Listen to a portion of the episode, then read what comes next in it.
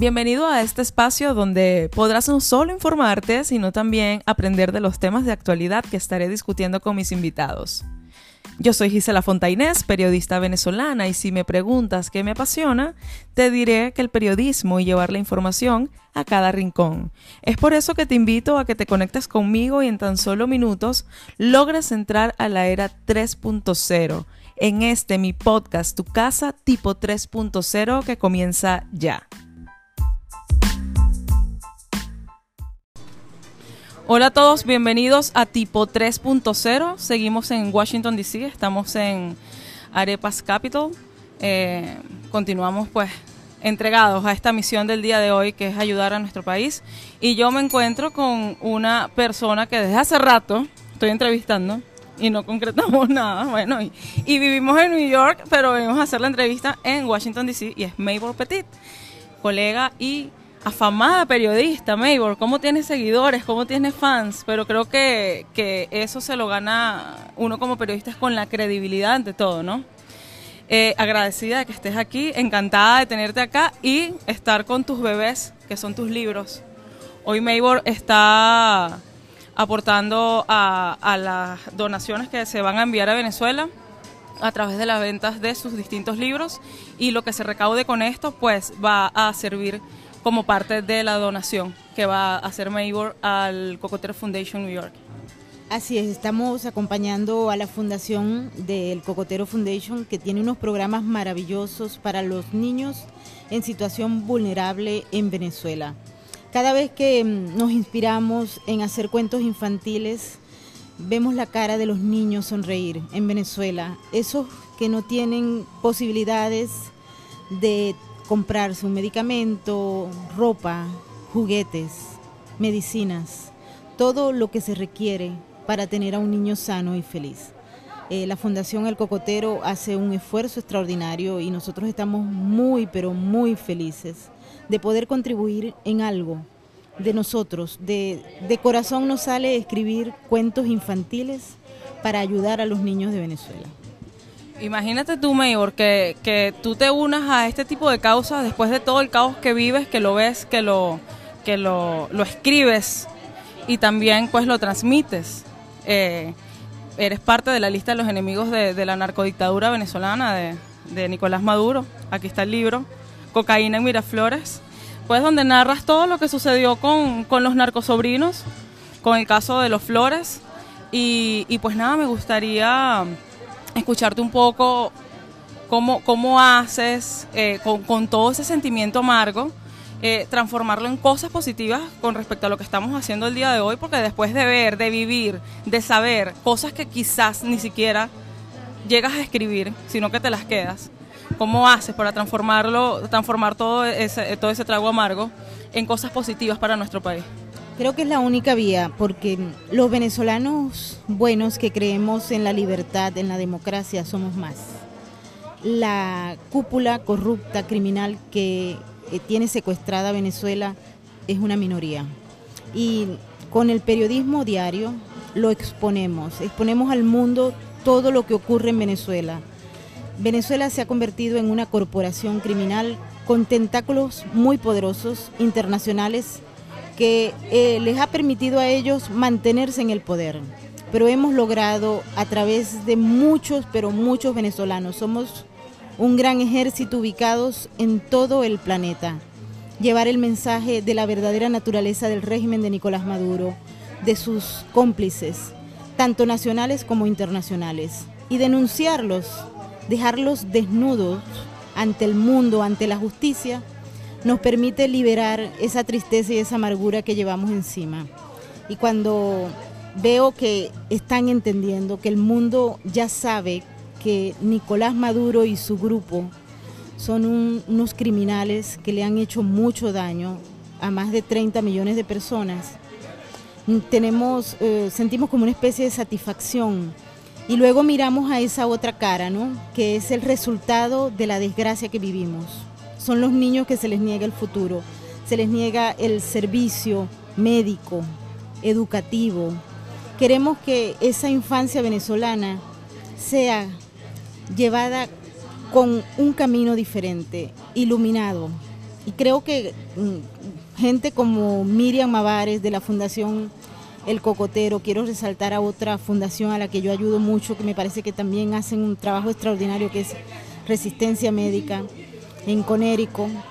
Eh, son como pequeñas lucecitas, ¿no? Y por supuesto que nos inspiran, nos inspiran las sonrisas de los niños cada vez que ven llegar una medicina, un potecito de leche, un libro, un juguete, y, eso es lo máximo, ¿no? Entonces, cuando uno revisa, yo siempre pongo en la balanza lo, lo triste que uno ve en las cortes federales, que Venezuela antes no era eso, Venezuela era gente alegre, petróleo, pero también mujeres bellas, gente que disfrutaba, gente que se iba a educar, gente que tenía mucho que dar, con una alegría espiritual increíble por supuesto que nos inspira. Y nos inspira la lucha por el cambio, nos inspira esas sonrisas perdidas de los niños venezolanos. Y lo vamos a seguir haciendo porque es el canal que hemos conseguido para liberarnos y para sentir que tenemos ese cordón umbilical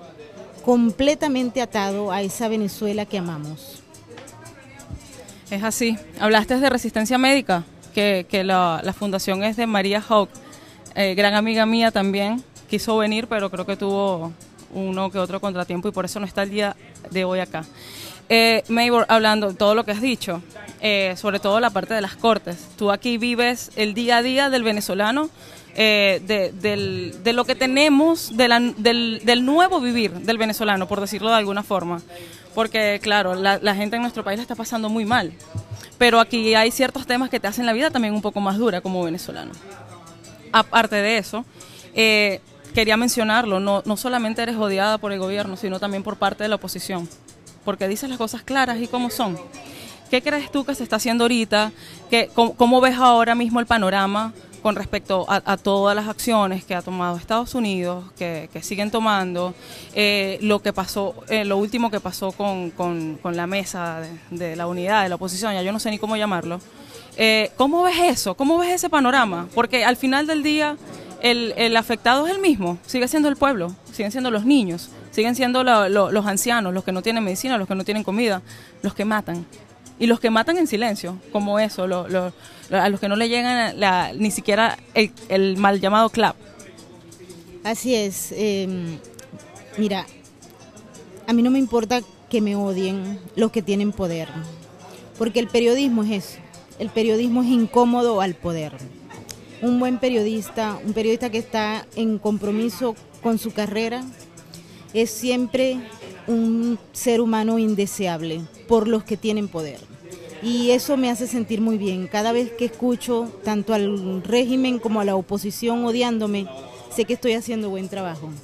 Cada vez que sacamos un reportaje o hacemos una entrevista donde sale a florecer las vulgaridades y debilidades de la política venezolana y ellos me llaman o me mandan ese ejército de bullies para que me ataquen, yo digo, tengo que seguir adelante, porque eso los molesta y los molesta es porque quieren seguir engañando. No importa de dónde vengan, no importa de qué color estén vestidos.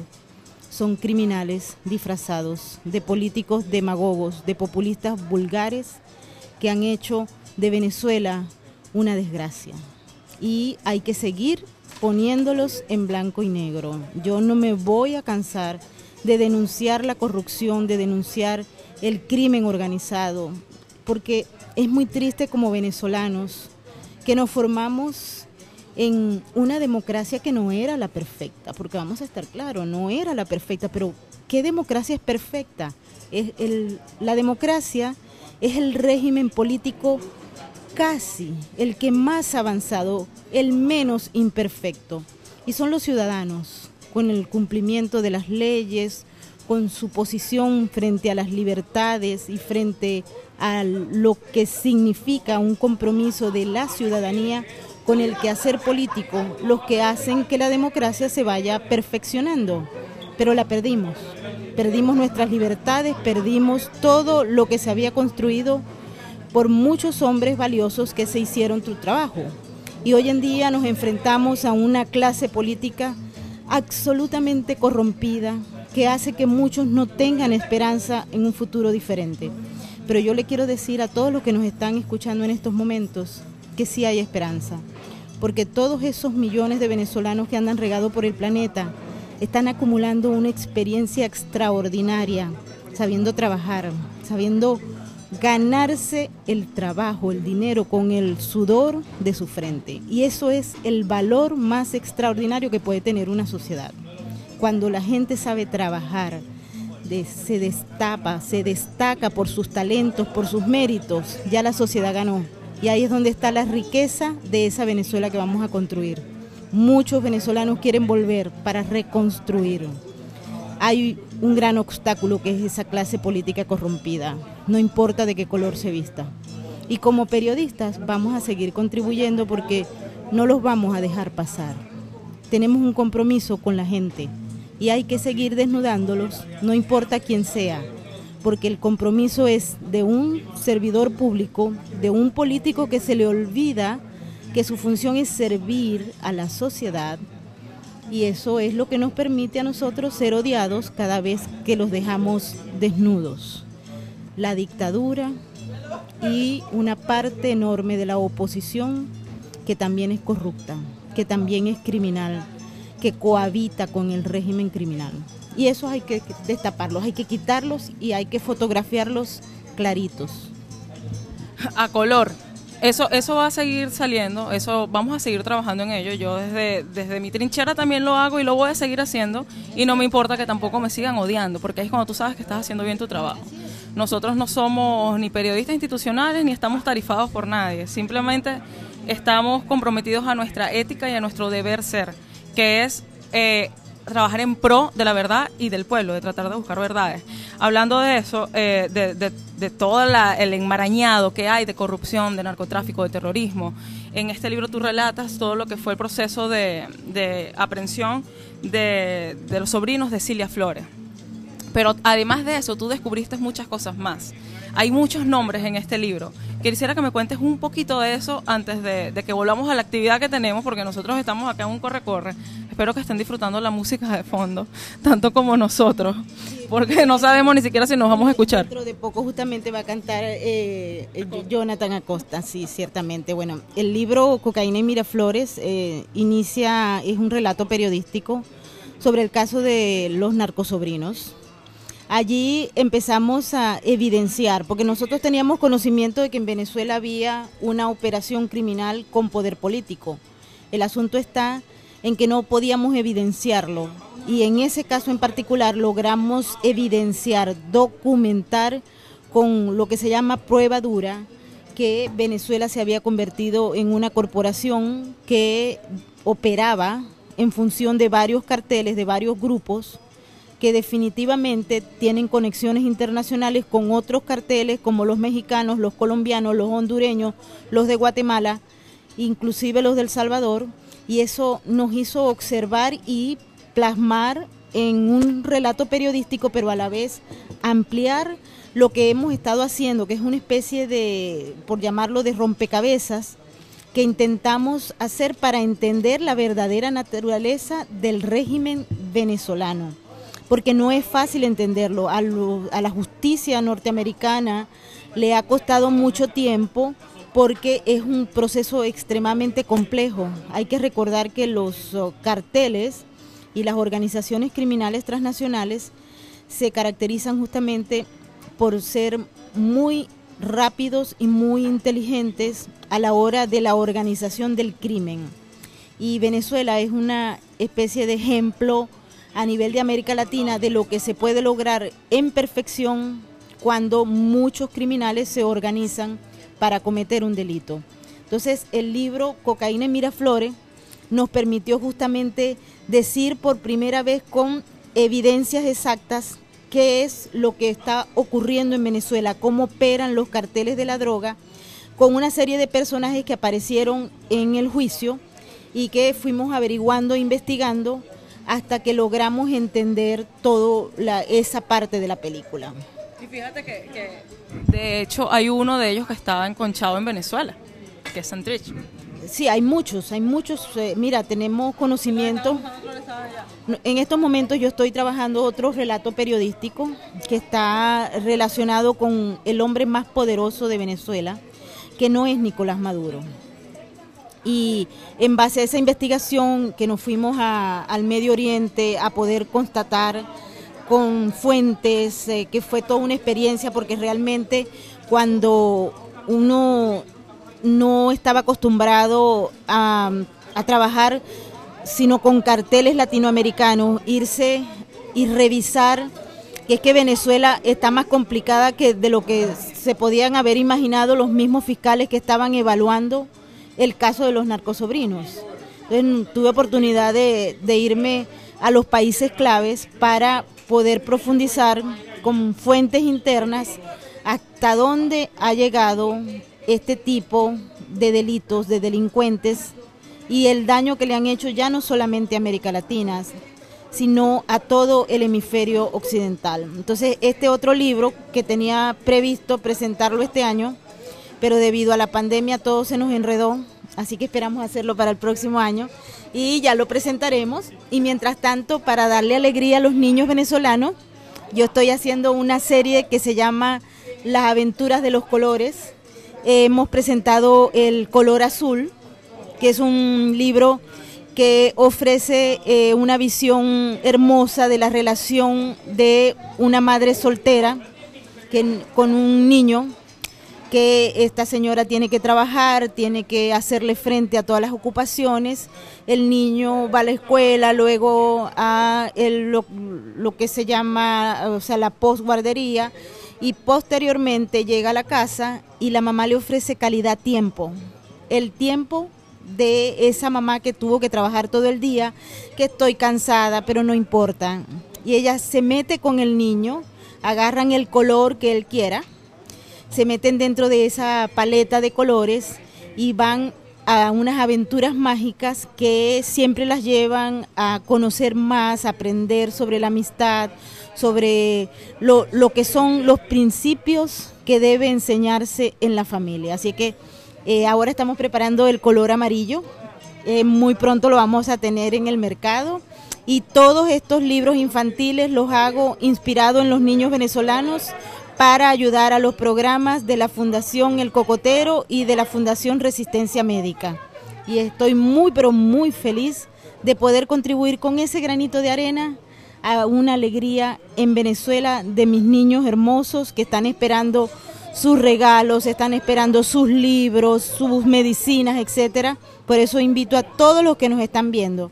Si no pueden venir aquí a este evento tan maravilloso de Casa de C Venezuela en Washington DC, yo les ruego que por favor compren los libros infantiles, pueden colocar en la barra de búsqueda mi nombre, esos ventas que se hacen de esos cuentos infantiles en Amazon, en Barnes Noble, ustedes pueden tenerlo por seguro que van a dar a los pagos de los envíos de la fundación, de todas esas donaciones maravillosas que entrega la gente que ama a Venezuela, porque todo es por amor a esa Venezuela que vamos a rescatar con gente decente y proba.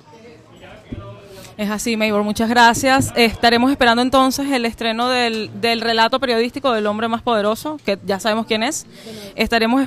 E, e, ese relato poderoso de ese hombre tan poderoso y tan peligroso, seguro que lo vamos a tener el próximo año.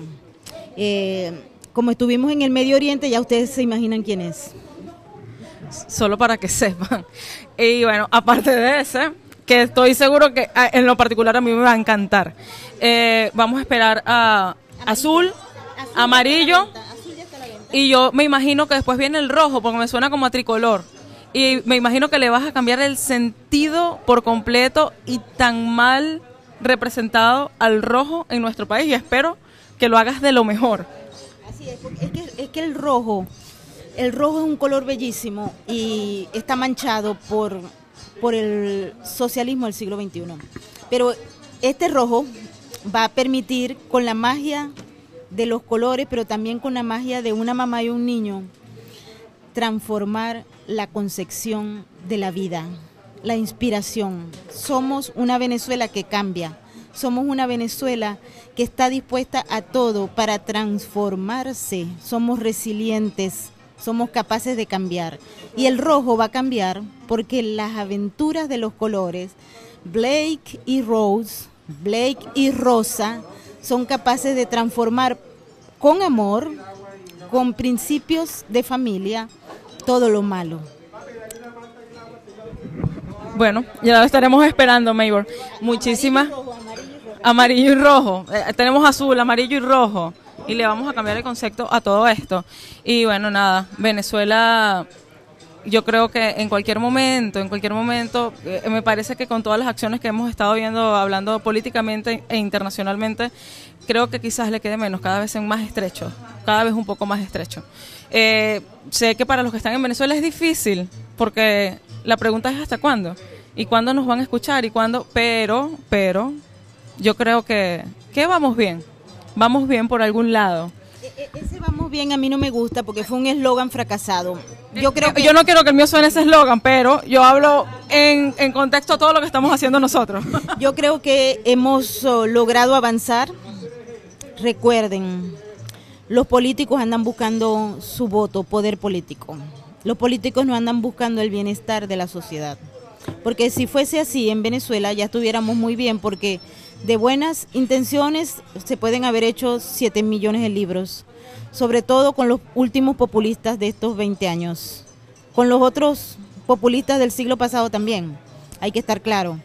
Pero es la exigencia de una sociedad civil que sea capaz de entender el verdadero rol que cumple el pueblo, la sociedad civil y sus funcionarios, sus trabajadores, que serían estos políticos abusivos groseros, corruptos, ladrones y perversos que han ocupado la vida política de Venezuela. Y eso lo podemos cambiar nosotros. La única forma de cambiar a Venezuela es que cambiemos nosotros mismos, que tengamos ideas claras, que tengamos un esquema, una ruta a seguir.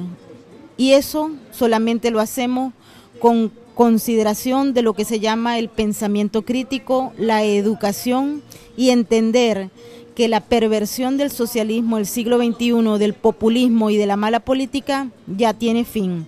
Cuando eso lo entendamos, nosotros vamos a ir a caminar por el sendero de la libertad, de la democracia y del progreso. Hay que entender que en la historia de la humanidad ha sido la democracia y en lo que se llama la economía de mercado lo que le ha permitido al ser humano lograr los máximos beneficios y no nos podemos poner a inventar porque ya en 1998 la gente votó por un cambio y un cambio que se transformó en un caos absoluto. Cuando se habla de socialismo, se habla de ese desastre, de ese fracaso, de ese caos que no solamente se ubica en Venezuela, hay muchos otros ejemplos a nivel mundial, tanto en el siglo XX como en el siglo XXI. Así que yo les pido que lean, que entiendan, que piensen y que se revise cada uno. Cuando eso ocurre, la sociedad mejora porque tiene las ideas claras. Es así, estoy segura que no es que vamos a volver a tener la, Venezuela antes, porque yo ni siquiera quiero eso. Un país nuevo, con unos ciudadanos que realmente tengan el comportamiento y merezcan ser llamados ciudadanos, porque ciudadano no es cualquiera. Y eso parte desde el hogar y tienes que llevarlo donde sea que estés. Pero también estoy segura que a esta gente, ojalá Dios nos escuche y, todo el trabajo que se está haciendo internacionalmente ayude a verlo tras las rejas, porque son unos criminales de primera línea, unos narcotraficantes, unos terroristas que, que no les importa absolutamente nada más que el poder que ellos tienen. Ya saben, recuerden apoyarnos a través de la compra de los libros. Este aspecto es muy importante, todos los que nos están escuchando. Si no se aplica la justicia, se mantiene el reino de la impunidad. Yo les suplico que por favor revisen el último acuerdo de paz que se hizo en América Latina, que lo hizo un grupo, una cúpula de criminales en La Habana. Fue el acuerdo de paz que logró cambiar a la FARC, que son un grupo terrorista, a un supuesto partido político. Vean lo que está viviendo Colombia, vean lo que están en, en juego en estos momentos en las instituciones democráticas colombianas. Eso se debió a que no hubo la aplicación de la justicia, sino que se premió la impunidad. Eh, los ah, criminales que fueron responsables de cientos de asesinatos, de robo y de la creación de una industria criminal que es absolutamente arrolladora. Están en el Congreso, son capaces de poner a el presidente eh, Uribe bajo las rejas y de llevar a cabo lo que es la implantación e implementación de la justicia. Entonces, por eso es importante tener en claro que no hay paz sin justicia y si no se aplica la justicia a los criminales responsables de los delitos que afectaron a la sociedad, bajo ningún concepto puede haber un cambio. Se está aumentando la impunidad. Exacto. Por eso te digo, ellos tienen que pagar con cárcel. Es. lo mínimo que merecen. Y bueno, ya para despedir, recuerden por favor apoyarnos a través de la, de la compra de los distintos libros que tiene Maybor Petit en las distintas plataformas digitales. Lo pueden hacer por Amazon o pueden, como bien ella lo dijo, buscar su nombre, en colocarlo en el buscador y pues ahí van a ver todo, todos los resultados que tienen, todos los productos que tienen. Eh, muchas gracias Maybor por haber estado acá hoy. Eh, ya mañana nosotros nos regresamos a New York, pero ya, ya salimos de una de las entrevistas. Por ahí vendrán más con azul, amarillo, rojo y con el hombre más poderoso. Eh, gracias. Del Medio Oriente, ay Dios. Eh, espero que todos hayan disfrutado este episodio de tipo 3.0 y bueno, será hasta uno, un nuevo episodio. Gracias.